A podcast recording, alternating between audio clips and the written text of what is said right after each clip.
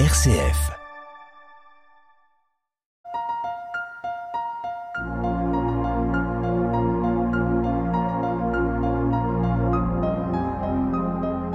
Euh, ici l'émission L'Église aux mille visages de RCF Loiret, euh, présentée par Abdelkader. Et aujourd'hui, je reçois Charles-Édouard Doublier, qui est aumônier dans les hôpitaux. Alors, Charles-Édouard Doublier, qui êtes-vous et comment en êtes-vous arrivé là? Alors, comme vous l'avez dit, je m'appelle Charles-Édouard Doublier. Je suis né en 1978 à Orléans, avec un état de santé qui nécessitait un suivi médical. Je suis né prématurément. Je n'ai pas beaucoup bénéficié du pot à pot, du corps à corps, du, du cœur à cœur, si on peut dire, avec ma maman, car à l'époque, ce n'était pas courant. Mais elle était là, elle ne pouvait pas toucher son fils, mis en couveuse, mais elle était là pour moi et je ressentais cette présence, m'a-t-elle dit. Les études ensuite, qui m'ont amené à travailler dans le médico-social. Aujourd'hui, j'accompagne des personnes en situation de handicap comme aide-soignant au château d'Auvilliers à Artenay, un établissement géré par l'armée du salut. Je me suis marié en 2009 et quelques semaines après, on m'a diagnostiqué un cancer la lune de miel s'est vite éclipsée, vous comprendrez. Mais pas Dieu. J'ai toujours eu la certitude qu'il était là, présent, et le sentiment qu'il me soutenait d'une paix que je n'avais pas connue jusqu'à maintenant. Je te réserve ce qu'il y a de meilleur. Ah, incroyable de penser cela quand le cancer est là, en nous, n'est-ce pas? Et pourtant, c'est cette conviction qui à ce moment-là m'a encouragé à simplement faire confiance recevoir avec sérénité les soins offerts par les équipes soignantes, se sentir euh, tranquillement dépendant d'un Dieu bienveillant, être assuré d'un avenir certain, plutôt que d'être victime de la maladie, j'ai choisi d'être euh, reconnaissant et confiant. Alors la crainte de la maladie, l'angoisse de mourir, ne pas dormir, effacé, oublié. Par contre, la reconnaissance, la confiance sont d'excellents compléments thérapeutiques et ils n'ont que des effets secondaires désirables. Je les conseille à tous. Aujourd'hui, je suis en situation de rémission complète, m'ont dit les docteurs. Je continue toutefois d'aller voir mon médecin divin et parfois mon docteur. L'un n'empêche pas l'autre. Euh, oui, alors, alors après, donc, euh, vous avez continué votre cheminement et euh, donc, qu'est-ce qui, qu'est-ce qui est arrivé pour devenir aumônier? Ah, alors, est-ce que, parce que j'étais malade, euh, je serais plus apte à participer à l'aumônerie ou à l'accompagnement ah spirituel des personnes malades? On pourrait se demander. Eh bien non. Euh, je me considère plutôt comme euh, appelé par l'aumônerie, pour répondre à votre question. Comme si ma place était là. C'est ici que Dieu m'attendait pour me mettre au service de mon prochain. un petit tour d'horizon sur l'aumônerie protestante. Elle a officiellement commencé en 2013 au CHRO. Et en réalité, cela faisait 20 ans que l'aumônerie avait déjà commencé dans la prière d'une personne. Mmh, mmh, mmh. Et pour ma part, j'ai rejoint l'équipe l'année dernière, suite au départ de l'aumônière. Alors, pour être aumônier ou aumônière, euh, la bonne volonté ne suffit pas. J'ai l'idée de ça ne suffit pas. La formation est essentielle et nécessaire aussi. J'ai donc suivi un cursus universitaire à la faculté de droit d'Orléans autour de la laïcité. Prochainement, J'irai à la faculté de Strasbourg pour suivre un enseignement théologique.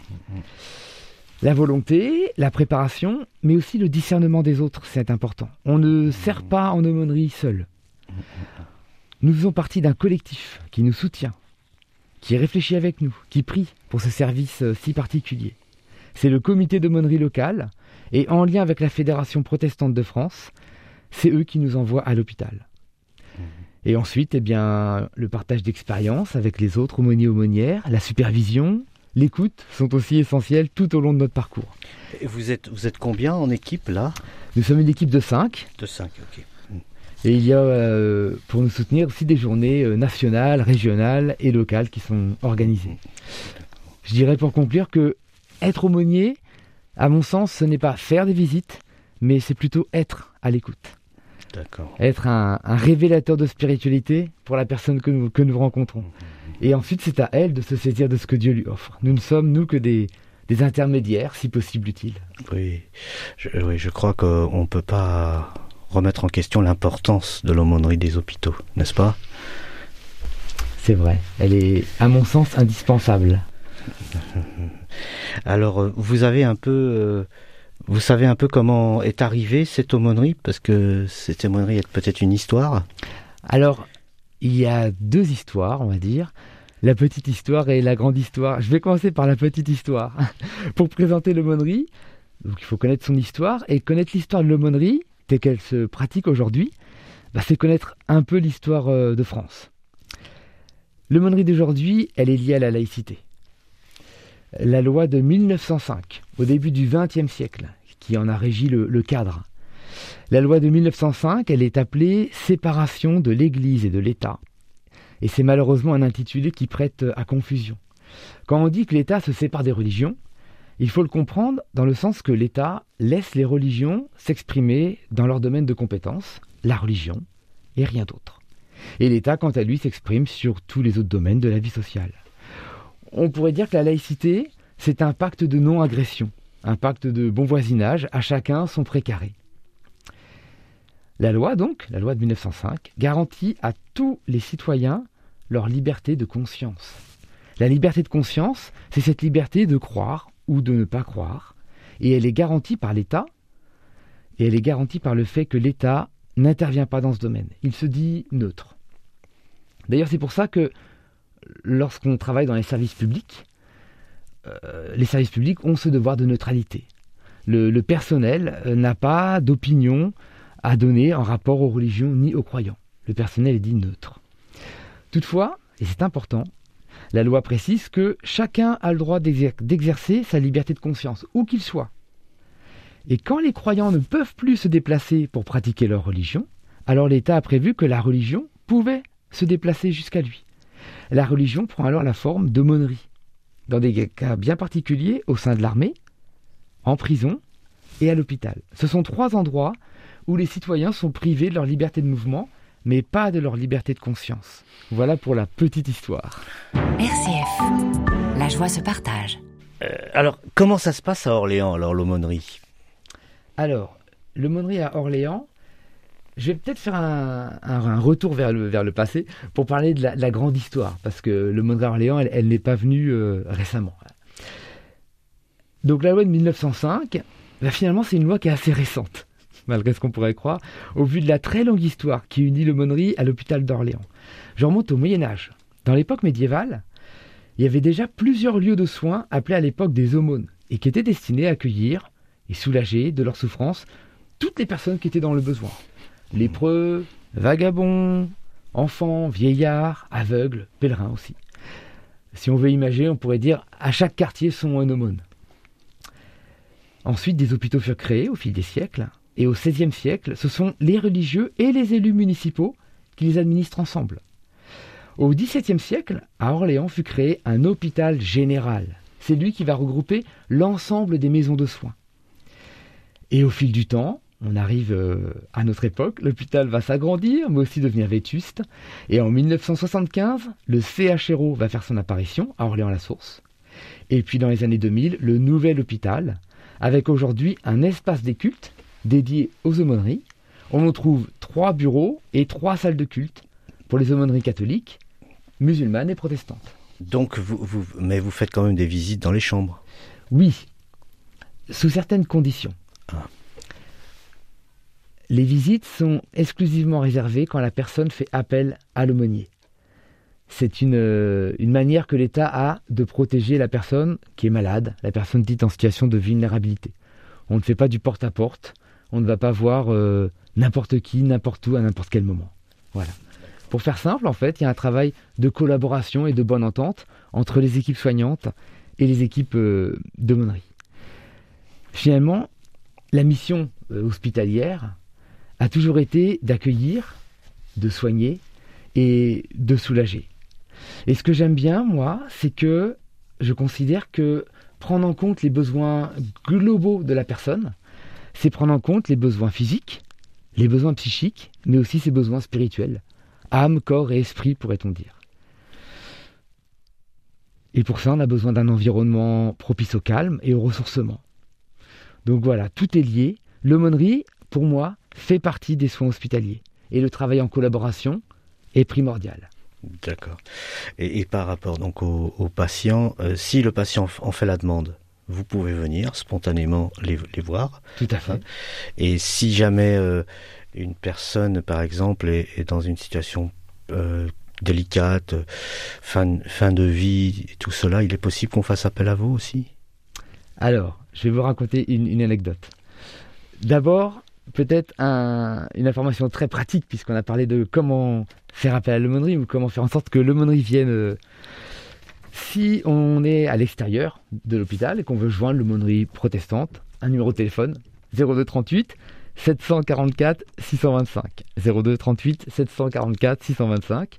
Et si on est hospitalisé, qu'on est dans sa chambre, qu'on a un téléphone, on peut appeler avec un numéro interne, le 44 625. C'est une information pratique, mais du coup, c'est bien le patient qui appelle l'aumônerie pour que l'aumônier ou l'aumônière vienne lui rendre visite. Et pour les autres, je donne un exemple. Récemment, un, aumônier se présente à, l'entrée de la chambre d'un euh, patient sur les conseils d'une infirmière. Vous êtes aumônier? lui demande la personne hospitalisée. Oui. Ah, si vous venez me voir, c'est que je vais mourir. Partez, je ne veux pas vous voir. Comme si rencontrer l'aumônier était l'assurance de mourir bientôt. Euh, ne pas voir l'aumônier, pour cette personne, c'était ne pas voir la mort. Ou du moins la retarder, repousser l'échéance peut-être. Alors, avait-il peur de rencontrer l'aumônier? Je ne sais pas. Avait-il peur de rencontrer la mort? Sûrement. L'aumônerie n'est pas faite pour les personnes mourantes. Et je dirais même que l'aumônerie n'est pas faite pour les personnes malades. Nous sommes là, premièrement, pour écouter et accompagner tous ceux et celles qui cherchent ou se questionnent. Écouter toutes les personnes qui sont en souffrance ou en questionnement. Les personnes malades, les familles, et pourquoi pas le personnel soignant. D'accord. C'est principalement de l'écoute. De l'écoute et de la prière de l'écoute et de la prière. Et enfin de l'écoute. de la prière. Alors comment pourrait-on voir les perspectives de l'aumônerie hospitalier alors, je vais vous proposer euh, trois points et je vais prendre trois images euh, médicales puisqu'on est dans le, dans le milieu. Diagnostic, traitement, suivi. Hum, aujourd'hui, la peur, l'anxiété, l'inquiétude, la fatigue la nervosité, l'extrême lassitude, tout ça sont des, états de santé qui, qui impactent nos corps physiques comme psychiques et qui dit aussi quelque chose de notre état de santé spirituel. Et ce type de maladie, je trouve, touche tout le monde, l'ensemble de la société en général. Ce que j'espère, c'est que chacun d'entre nous, nous puissions prendre conscience de notre état de santé, oser aller voir un médecin, un psychologue, un aumônier, entendre le diagnostic, oser se soigner. Je vais vous parler d'un grand médecin, Jésus, le grand médecin de l'âme, qui posait à ses patients la question suivante. Que veux-tu que je fasse pour toi? C'est rare qu'un médecin pose cette question, n'est-ce pas, à un, de ses patients. Que veux-tu que je fasse pour toi? Osez y apporter votre réponse. Le grand médecin vous écoute. Alors son diagnostic peut parfois être surprenant, déstabilisant, mais c'est salutaire. Et pour être un peu plus pratique, je dirais, osez faire appel à l'aumônerie, même si vous n'êtes pas malade, en apparence. Ça, c'est le diagnostic. Merci beaucoup, Charles-Édouard euh, d'Oublier. C'était l'émission L'Église aux mille visages de RCF Loiret. Et je vous remercie beaucoup et bon ministère euh, dans l'aumônerie des hôpitaux, euh, cher ami. Merci.